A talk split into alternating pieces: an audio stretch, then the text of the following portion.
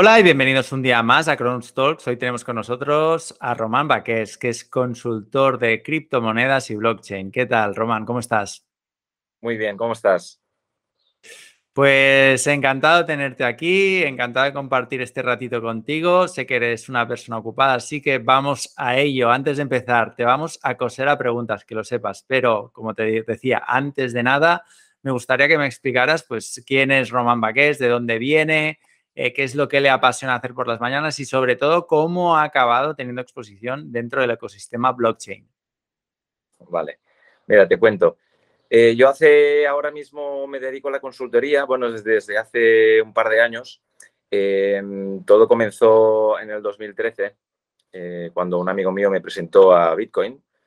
En ese momento, pues no, no había gente que conociera el proyecto y fue para mí pues una, apuesta romántica, digamos, a, este sector, ¿no? Eh, mirando de cara al futuro, pues los cambios buenos que podría traer una, tecnología como esta. A partir de allí, pues hice mis primeros eh, experimentos haciendo pues eh, inversiones, ¿no? básicamente aquello que dices, pues bueno, si el futuro tiene que ser eso, pues al menos poner 100 euros o alguna cosa así, ¿no? Y bueno, pues si los pierdes, los pierdes, porque evidentemente cuando, cuando puse 100 euros en el 2013, pues sinceramente los daba por perdidos, ¿no? Em, después lo que pasó es que sí, hubo, hubo, se movió bastante el precio de Bitcoin. Eh, yo alucinaba las, eh, los beneficios que habían, ¿no? Em, después eh, pasó que pues una, una, plataforma llamada MTGOX em, se fue a quiebre o entró un hacker y unos, o varios y robaron todos los Bitcoin que había, entonces eh, la desconfianza pues eh, inundó el mercado y se cayó.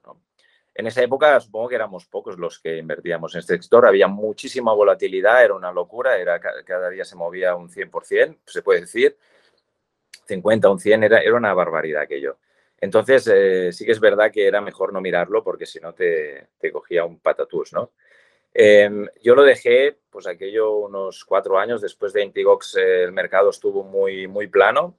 Y esos tres, cuatro años, eh, sinceramente, perdí el interés de, con, Bitcoin porque no, no avanzaba, claro, esa, cosa se quedó muerta, ¿no? De golpe me encontré un, este amigo mío de nuevo en el Mobile World Congress y me dijo, oye, Román, eh, ¿estás, estás, ah, ¿estás atento al halving? Y yo le dije, ¿y eh, ¿o conoces al halving? O no sé cómo dije yo, ¿y ese quién es? ¿no? Le dije, dice, no, no es una persona, es, es un evento. yo, ah, muy bien, de Bitcoin, un evento de Bitcoin. Yo, ah, sí, sí, sí, sí. Normalmente se reduce la oferta monetaria, entonces sube el precio y llega a nuevos máximos. Y dije, bueno, pensaba, mira, no, eh, yo creo que, que, no va a pasar nada, ¿no? Entonces simplemente no hice caso, me dijo, compra, compra bitcoins, valían 300 dólares en ese momento. Y dije, bueno, yo ya tenía mis cosas, ¿no? Que de hecho yo invertía más en altcoins, en, en Litecoin y algunas de esas, ¿no? Ah, pasó el evento y me llamó y me dijo, oye, eh, al final, ¿has mirado tu cuenta? Y dije, bueno, pues no. Eh, ¿Compraste Bitcoin? Y digo, no, solo dejé lo que ya tenía de, del 2013, ¿no? Y sí, sí, eh, abrí la cuenta, no, me acordaba de la contraseña, tuve que llamar a Kraken, ya en esa época Kraken, ¿sabes? Entonces Kraken eh, pues me dio la contraseña, pude entrar y sí, evidentemente, pues se había multiplicado, pues no sé, por 10 o una cosa así, ¿no? En ese momento. Em, a partir de ahí fue cuando tomé interés ah, en saber cómo funcionaba el tema del trading. Eh, ya que después Bitcoin había, llegó a 20.000, después cayó en picado, y yo como era un romántico, pues no entendía aún por qué el precio subía y bajaba, qué hacía mover el precio exactamente, si era solo halving, y evidentemente no es solo el halving. El halving quizás es un evento que te proyecciona a medio plazo, pero no, no a corto plazo, por ejemplo, ¿no? Y entonces me di cuenta de que ah, haciendo un curso de trading, pues que, todo tenía que ver con la macroeconomía. Yo ya había estudiado comercio internacional en la universidad, sabía de qué iba la economía, pero no tenía ni idea de los mercados financieros, ni tampoco que los mercados financieros pues eh, estaban tan involucrados con, también con, la, con el movimiento del precio de Bitcoin y de todas las altcoins. Fue a partir de ahí pues que empecé a estudiar y ahora me dedico pues a, hacer de consultor para la gente que quiere invertir en, criptomonedas. Les explico cómo funciona, qué tienen que tener en cuenta a la hora de invertir y cuándo cuándo es el mejor momento para invertir y también para desinvertir en criptomonedas. Muy bien, Román. ¿Y crees que ahora es un buen momento para invertir o para desinvertir? A ver, ahora no es momento de desinvertir. De desinvertir tendríamos que haberlo hecho eh, cuando, cuando en, mayo, en mayo del año pasado, cuando empezó la primera bajada, eh, era, era el primer aviso para empezar a desinvertir, ¿no? Ahora mismo no es un buen momento tampoco para, invertir. Eh, hay que esperar un poco más, quizás para fin de año. Em, sí que se pueden hacer, si eres un inversor a largo plazo, compras, pequeñas compras, si tienes un capital, pongamos, pues 10.000 euros, pues podrías hacer una pequeña compra de 1.000, 1.500, ¿vale? Y empezar a hacer pequeñas compras a medida que va bajando el precio. Para hacer, para hacer pues una media, lo que se llama en inglés un dólar cost average, ¿no?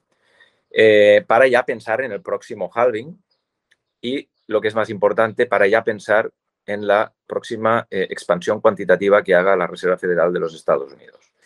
Allí es cuando va a entrar dinero de verdad, dinero fresco en la economía. Ahora mismo lo que, la política que existe en el mundo, no solo en, Estados Unidos, también en, Europa, es de eh, recortar lo que es el crédito eh, a través, o, lo que es, vería, o, recortar lo que es la oferta monetaria, lo que sería haciéndolo, subiendo los tipos de interés, ¿vale? y eh, reduciendo también las compras de, bonos. ¿De acuerdo? En el caso europeo es, especial porque es, más complicado el tema de, la recompra de bonos, ya que van, hay varias velocidades dentro de la economía europea. Pero sí que en Estados Unidos, que es la que lleva la batuta eh, y la que ha influenciado más sobre el precio de Bitcoin, ya que Bitcoin está muy correlacionado con el SP 500 y con el Nasdaq, entonces eh, lo que haga la Reserva Federal de Estados Unidos influye directamente en el precio de Bitcoin, ¿vale? Así que, ¿a qué debemos esperar? Pues debemos esperar a que la Reserva Federal ah, pare de subir tipos de interés, empiece a reducir los tipos de interés y después de una posible, posible recesión que pueda venir ah, por culpa de esto, eh, se empiece a imprimir de nuevo eh, dinero. Eso es como destruir la economía para, para volverla a construir de nuevo, ¿vale? Entonces, una vez eh, se destruya y baja la inflación que tenemos ahora mismo, eh, luego de crear una pequeña recesión y se destruya mucha parte de la economía, vuelvan a imprimir dinero en la economía y vuelva a fluir ese dinero fresco que hace que alimente los mercados financieros, como es la bolsa o Bitcoin también. Román, ¿y qué horizonte temporal tienes en mente para que pase esto? ¿Cuándo deberíamos de esperarnos a que la Reserva Federal vuelva a ampliar la oferta monetaria? A ver, esto es un tema que, ni ellos mismos lo saben, o sea que yo tampoco, ¿vale?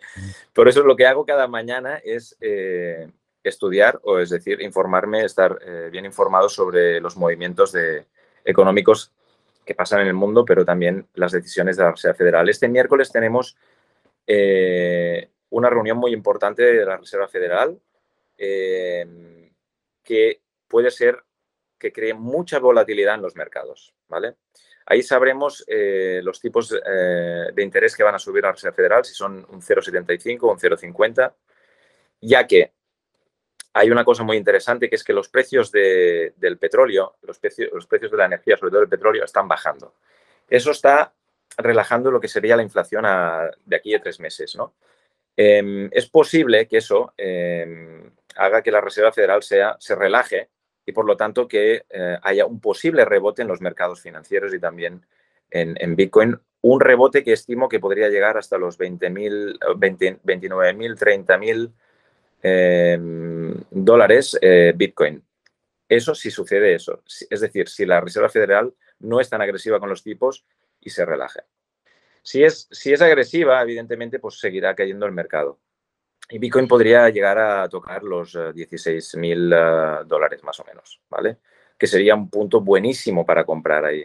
a quien no ha entrado nunca en Bitcoin ahí podría empezar a entrar, ¿vale? yo estimo que esto es posible que de cara a fin de año mm, podamos tener ya una, una sensación de relajación en los mercados, pero hasta entonces podemos ver caídas. Dentro pueden haber rebotes como el que te digo, pero que puedan seguir cayendo después. qué bueno. Em, ¿Nos podrías explicar un poquito más, Román, toda tu faceta de consultor? Porque sí que sé que estás muy metido y como hemos podido ver, tienes mucho conocimiento de, de los mercados financieros, de cuándo invertir, cuándo desinvertir, pero yo sé que tú tienes una faceta de consultor blockchain que también es muy interesante, más allá de todo lo que es todo lo que es la inversión, pues potencial también especulación. Eh, cuéntanos un poquito en qué se basa tu proyecto blockchain, cómo lo vinculas con tus conocimientos técnicos a nivel de, pues, de inversión, si, lo puedes vincular, no lo puedes vincular. Explícanos un poquito. Bueno, o sea, lo que sería el proyecto de blockchain es ah, con, un amigo que empezamos, que es el amigo que, me presentó Bitcoin hace muchos años. Él es conocedor de, esta tecnología desde entonces y conoce a gente que está muy bien situada dentro de este mundo. Eh, entonces él ya empezó este proyecto de, blockchain con estos amigos y crearon lo que es, una certificación eh, digital con, blockchain. ¿vale? Sería una especie de aplicación donde tú puedes hacer una foto o sacar un vídeo y este vídeo eh, o esta foto ya directamente pasa a la mm, red pública de, blockchain, de, en este caso de Stellar, ¿no? Eh, lo cual te puedes después bajar un certificado sobre ese documento. Es muy interesante. Eh, después tienen, em, se creó en, los principios también lo que es certificación de emails en blockchain. Es decir, aquellas empresas que, necesiten certificar eh, el envío de, un email desde la dirección IP de un ordenador a tal hora, a tal día, mm, pues eso también queda certificado en, la red pública de blockchain de, Stellar Lumen en este caso. Y aún así, ah, eh, digo Stellar Lumen porque es una que eh, funciona muy bien y es muy económica. Pero también estamos pensando en hacer el cambio en algún momento cuando Solana eh, esté más, digamos, em, afincada, ¿no? Eh, funcione ya mejor, porque he tenido algunos fallos estos, estos últimos meses, pero Solana sería también un camino a seguir. Román, ¿y qué opinas de la red de Ethereum y la pivotación que están haciendo hacia el Proof of Stake? ¿Crees que va a ser una red que aporte garantías, que van a bajar realmente los gas fees? ¿Cuál es tu punto de vista aquí? Bueno, mira, yo lo que he escuchado por ahí, ¿vale? Es que es muy difícil, que realmente no saben ni ellos si lo van a conseguir. Em, es, evidente que interesa que sí, que, se sepa que sí, que, lo van a conseguir y que va a funcionar, pero em, no es tan fácil. No es tan fácil y, y, es posible que veamos cómo se alarga en el tiempo este proyecto, ya que, bueno, como hemos visto, ¿no? Se va alargando y que es posible que se alargue más un, gran colega mío de conocedor de blockchain me dijo que, lo mejor era deshacerlo, o sea, empezar de cero, básicamente, porque es intentar poner un parche ah, y cuando pones un parche, pues empiezan a haber fallos por todas partes y esto lo saben muy bien los programadores informáticos. Ok, y más allá de, esta red en concreto, de la red de Ethereum, em, ¿Crees que el proof of stake va a venir para consolidarse? Bueno, ya ha venido, de hecho. Mm, ¿Crees que va a sustituir 100% el proof of work? Cuéntanos. Hombre, la verdad es que es muy interesante el proof of stake. a mí realmente mm, yo creo que sí, que es el futuro. Ya ves que también la Unión Europea apuesta por, por el proof of stake, también porque, por un tema medioambiental. Eh, pero lo que está dando ahora mismo eh, o lo que está triunfando más aún es Bitcoin y Bitcoin es uh, proof of work, ¿no? Entonces, hasta que no haya un cambio evidente, evidente es decir, eh, de forma masiva y Bitcoin pierda ese, ese reinado como, como, ejemplo de proof of work, pues hasta que no pase eso, pues Proof of Stake estará como segundo plano aún, ¿no? Como una alternativa que para mí es buenísima y creo que es el futuro, pero eh, quizás convivan los dos en el tiempo, Proof of Stake y Proof of Work. Quizás puedan convivir los dos, no lo sabemos. Habrán economías que les puede interesar más por las energías que utilizan em, eh, hacer proof, proof of work, porque si son energías limpias al final, no con el proof of work. Pero claro, viniendo de, Europa, que, entiendo la política europea, que no, que no, no tiene recursos naturales em, ecológicos como para minar Bitcoin, ¿no? como sí lo podría hacer El Salvador con la energía del volcán, ¿no? que todos hemos conocido, eh, aquí nosotros sí que es verdad que ah, tenemos que tirar más por Proof of Stake. Yo creo que Europa eh, tiene que tirar más por Proof of Stake, sí señor, sí, sí, yo creo que hacen una buena apuesta. Ah, si algún día tenemos energía gratis, pues encantados, ¿no? Pues podemos utilizar Proof of Work sin ningún problema.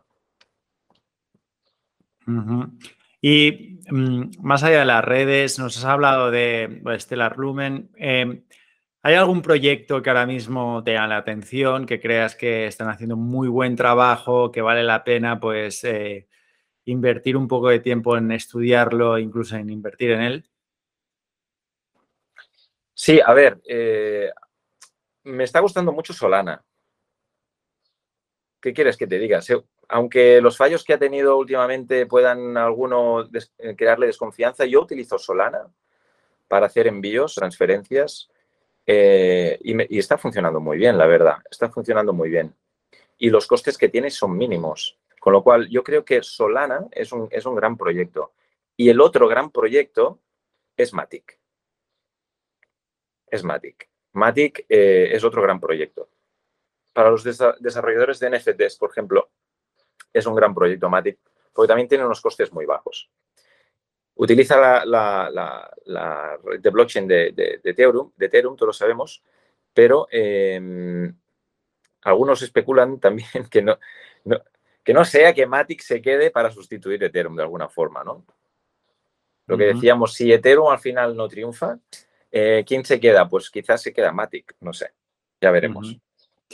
Y has mencionado NFTs. Em, hay un hype evidente que, bueno, que vivimos hace unos cuatro o cinco meses y ahora cada vez ha habido, pues, el volumen de transacciones se ha visto disminuido de una manera drástica a nivel de transacciones de compraventas de NFTs en OpenSea y demás marketplaces. ¿Qué opinas tú acerca del boom y del hype de los NFTs? Y si consideras que que al final todo esto de las criptos y la blockchain va viviendo gracias pues, a este tipo de ciclos de booms, ¿no? Hemos visto los NFTs, ¿cuál será el siguiente? La gente habla de los bridge. ¿Qué opinas tú al respecto? Bueno, yo creo que el siguiente boom eh, creo que se está enfocando o se quiere, crear una moda en, el sector de, del metaverso, ¿no? Ya hemos visto, ¿no? Todo el tema, eh, las criptomonedas vinculadas al metaverso como Decentraland, como Sand, Box y otras, es posible, es posible que, tengan su gran movimiento alcista en los próximos, en el próximo halving de, Bitcoin, ¿no? No creo, no creo que, los NFTs ahora eh, estén en su mejor momento porque es algo muy, muy innovador eh, y la gente posiblemente aún no lo entiende cómo funciona pero sí que tendrá su momento. Yo creo que yo veo muy, muy interesante los NFTs en, son los videojuegos, en los videojuegos eh, y en el tema de los metaversos. Es decir, sí que va a ser una herramienta útil a la hora de, comprar pues, un terreno eh, digital o comprar una, arma en un videojuego, etcétera, eh, sí que creo también que es muy útil para hacer branding para grandes empresas empresas que estén interesadas en branding, los NFTs o incluso crear una criptomoneda, un token propio, eh, puede ser también muy interesante. Y aparte que puedes ofrecer también otros servicios ligados a estos NFTs y a estas, monedas, criptomonedas, también em, creo que será, eh, bueno, eh, el Web3 y Metaverso será lo que, es, lo que ha sido NFTs este, este último año. Ahora mismo yo yo sinceramente no, compré ningún NFT, vi la moda, pero como ya, ya venía del mundo de las criptomonedas y, de, la, moda de, los, de las ICOs y todo eso, sabía perfectamente que era pura especulación.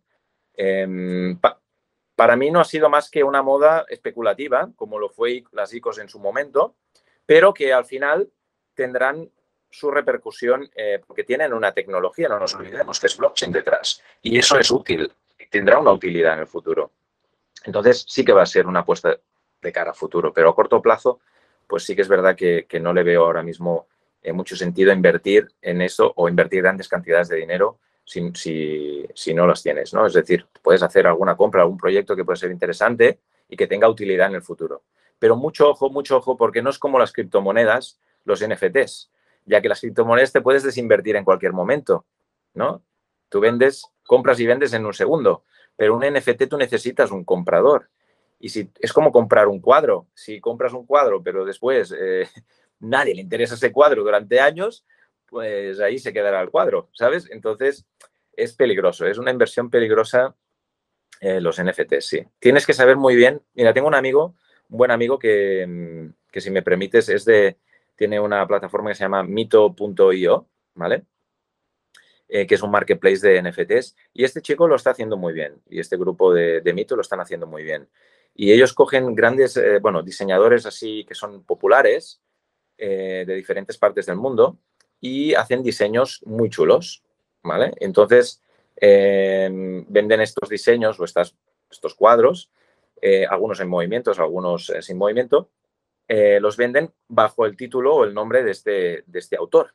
Con lo cual, ya tiene sentido porque es un autor que ya pintaba antes, o está haciendo, ya hacía cuadros, ya vendía, ya tenía su popularidad.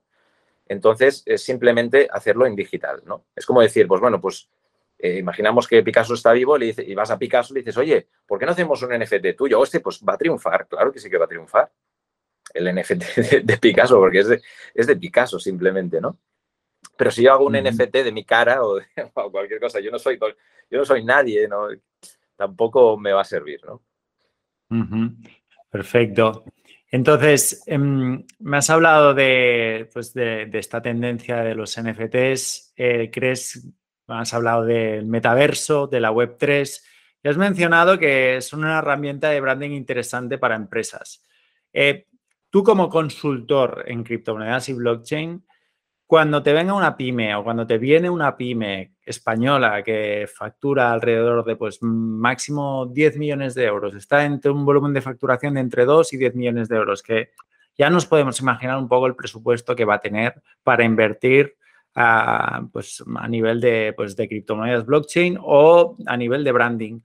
¿Qué estrategias o qué le recomiendas que haga para que empiece a tener un poco de exposición en el ecosistema y sobre todo que se, que se empiece a beneficiar, ¿no? ¿Qué, ¿Por dónde le dirías que empezara? Una pequeña pyme, por ejemplo, una inmobiliaria o como por ejemplo una empresa de servicios profesionales, un bufete de abogados, de Barcelona, de Madrid, del País Vasco, de donde sea. ¿Qué le dirías? Vale, va a depender mucho del sector. Eso sí que es verdad que no podemos generalizar mucho tampoco, porque depende del sector, tiene mucho sentido eh, la tecnología blockchain y otros sectores no, no tiene tanto, ¿no? Eh, entonces, podríamos decir, yo que sé, por ejemplo, a nivel de certificaciones, puede ser muy interesante. Todo lo que requiera certificar algo, una empresa que requiere certificar alguna cosa, pues eh, le va con, coste mínimo, pues mm, le, va a salir muy bien, como certificar mails, como certificar fotografías, vídeos, certificar eh, documentación, eh, por lo que sea. Em, puede tener mucho sentido también en, en, el sector industrial, en procesos industriales también, certificar dentro de, pues, un proceso industrial de, seguimiento de, un producto, por ejemplo, en logística, también puede tener mucho sentido.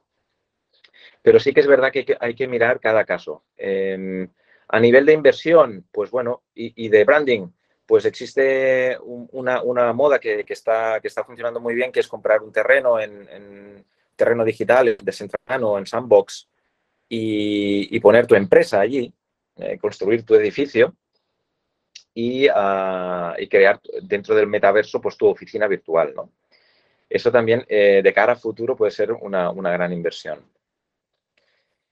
Creo que Banco de Vizcaya ya tiene, eh, tiene, estoy haciendo publicidad aquí ahora, pero de bancos, pero eh, creo que tienes ya su oficina virtual también en metaverso, por poner un ejemplo. Y el metaverso, no nos olvidemos que hay mucha gente que piensa que no, que no va a tener éxito, pero, pero yo creo que sí que lo va a tener, ya que, ya que es, es muy eficiente. Es decir, eh, los costes laborales eh, se pueden reducir muchísimo a través de, del trabajo, el trabajo online y además eh, dentro del metaverso que, aporta una experiencia única con un bajo coste. ¿no? Perfecto, Román. Ya vamos acabando, Román. Dime para a nivel de formación, ¿cómo lo haces para estar un poquito al día de enterarte de todas estas tendencias? No sé si también asistes a algún tipo de evento recurrente con, pues, con tu red de contactos. ¿Cómo lo haces? Porque al final, dentro del mundo de las criptomonedas y la blockchain, tú lo sabes, ser mm, muy precavido a la hora de informarse y ser sobre todo eficiente es muy importante porque hay un exceso de información muy grande y al final eh, fuentes de información hay, pero las que realmente sirven eh, son pocas. Entonces, me gustaría que me dijeras tres recursos que utilizas a menudo para, formarte. Lo que utilizo son ah, a nivel de, inversión ah, o a nivel de trading, utilizo em, lo que son información, bueno, cursos online, ¿vale? Cursos que ya he hecho, de hecho, ya, ya no, no estoy haciendo más cursos, pero sí que lo que hago es comprar libros de, grandes inversores. Por ejemplo, te puedo enseñar uno ¿eh? que tengo aquí mismo. ¿eh? Este, por ejemplo, es, eh, es un gran libro, El inversor inteligente, ¿vale?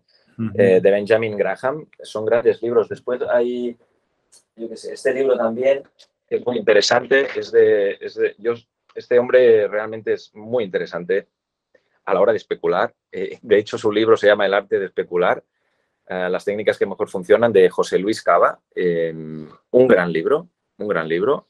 La verdad, está ilustrado y todo, tiene gráficos, es, maravilloso, maravilloso este.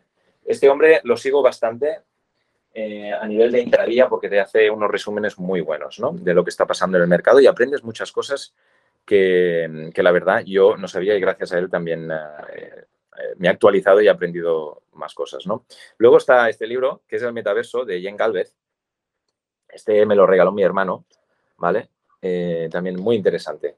bueno, eh, sobre todo libros. Eh, a nivel de en Internet ya es más complicado porque tú sabes que en Internet pues hay de todo, es la selva, ¿no? Y te pueden hacer un... Hay muchos scam.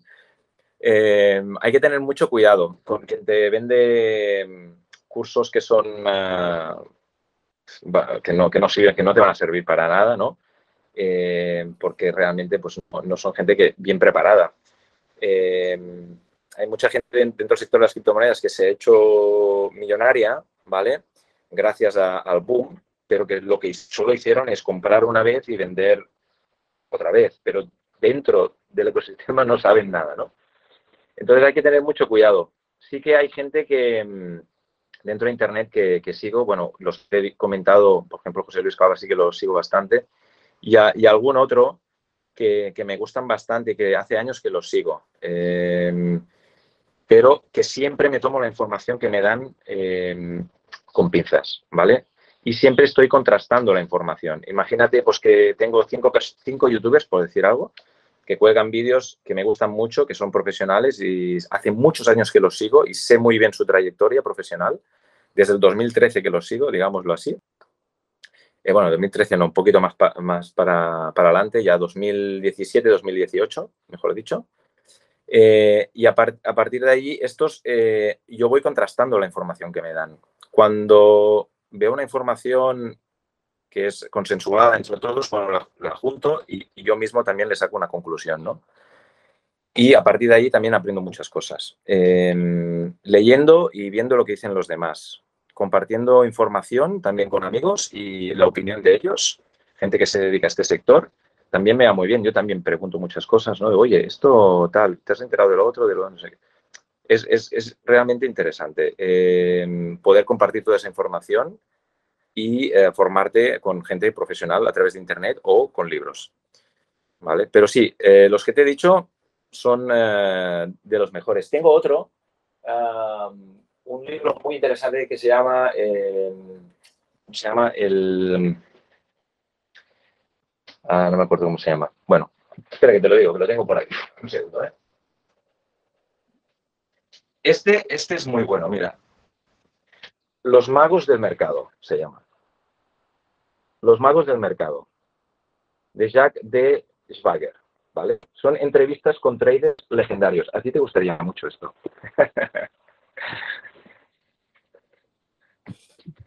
Qué bueno. Pues me, me ha apuntado un par de títulos que tenía pendientes y mira, ya tengo, ya tengo lectura para, este verano para estar tranquilo en la playa, Román. Pues nada, ya para acabar, Román, eh, ¿cómo haces para desconectar un poquito de, pues, de tanta actualidad y de tanta novedad y de estar tan enchufado a los mercados? ¿no? Porque una de las cosas que, que yo vivía cuando tuve pues, mi época pues, más, más trader es que me costaba muchísimo desconectar. No sé si tienes algún método tú mágico para que la gente pueda seguir y pueda, bueno, al final disfrutar de, la vida, ¿no? Que no todo al final es estar enganchado al teléfono. Vale. Muy, muy interesante esta pregunta. ¿eh? eh a, mí, a mí también me ha costado mucho, sobre todo los inicios en el 2013 y después 2000, sobre todo 2017 y 2018, que fue cuando Bitcoin llegó a 20.000. Ahí fue una locura lo enganchado que estaba, ¿no? Yo y todos, creo todos los que estamos en ese momento. Y no podía dormir porque no sabía ni poner un stop loss, ¿sabes? No sabía poner un stop loss en esa época, no sabía que Kraken tenía la función de poner un stop loss, o sea, no tenía ni idea. yo iba largo, eh, un holder, eh, a tope, a tope, vamos, con los holders. Entonces, em, porque era un romántico, básicamente, y creía en la tecnología. Y entonces, em, cuando entendí que, que, tenía que aprender a, poner, a hacer una gestión de riesgo en las inversiones, sea lo que sea, en esta vida, tienes que tener una, gestión de riesgo. Entonces, ahí es cuando, em, a través de la gestión de riesgo, pude dormir. Pude empezar a dormir tranquilo, pues, poniendo un stop loss de pérdidas, ¿vale? Y, y targets también para eh, vender. Teniendo, teniendo claro hacia dónde voy y lo mucho que puedo perder, duermes tranquilo. De la otra forma no dormías tranquilo, no sabías lo que había pasado esa noche. Entonces, eh, la otra forma eh, para dormir tranquilo y estar tranquilo, no estar enganchado en los mercados, es hacer eh, la estrategia de, comprar como si invirtieras en un fondo de inversión, lo que se llama el dollar cost average, ¿no? tú haces una compra cada mes de 100 euros, pues en vez de ponerlo en el plan de pensiones, por decir algo, pues lo pones ahí y, uh, y tan tranquilo y tú vas esperando, vas esperando a que pasen los años y ya está. Eso es fantástico, porque no te tienes que preocupar por nada, por ninguna gráfica. Luego está el trader eh, especulativo como yo, que mm, la mejor estrategia es plantearse hacer 100 euros al día, por decir algo, 50 euros al día. Y una vez hechos, cierras y te vas. Habrá días que lo tienes hecho en cinco minutos, habrá días que tienes que esperar ocho horas. No pasa nada. Pero cuando lo tengas, cierras el ordenador y te vas. Te vas al gimnasio, te vas a tomar una cerveza con los amigos, cierras, cierras. Fin de semana, intentarás cerrar también el ordenador y irte por ahí. Y ya está. Irte de fiesta, irte lo, que, lo, que, lo que haga falta, pero desconectar de este mundo. Y sobre todo, tenerlo claro, o sea, ya está, no, no dejarte llevar, es que, es que está subiendo más, es que me he perdido, no, no. Mm, mi estrategia, la que utilizo yo, mm, pues es para entrar en cualquier momento del mercado, es decir, el mercado da muchas oportunidades cada día, cada semana. Con lo cual, no pasa nada, si te escapa, pues bueno, pues se te escapa, ya volverá, harás un short, harás un long, que es igual. Oportunidades hay por todas partes. ¿Sabes? Entonces lo importante es eso, tener un objetivo de lo que quieres ganar al día y ya está y cierras. Una vez lo has conseguido, con, con tu estrategia, evidentemente, con el capital necesario, etcétera, etcétera, tú ves que es posible, ¿no? Por ejemplo, yo utilizo una, estrategia que es de con 10.000 euros eh, hacer un 1% al día, que es posible eh, gracias a las criptomonedas porque tienen mucha volatilidad. Y ya está, ¿eso que serían? Pues eso, unos 100 euros al día, ¿no? Por decir algo, ¿eh? Hay días que sale más, hay días que sale menos. Y cierras. Y eso es fabuloso.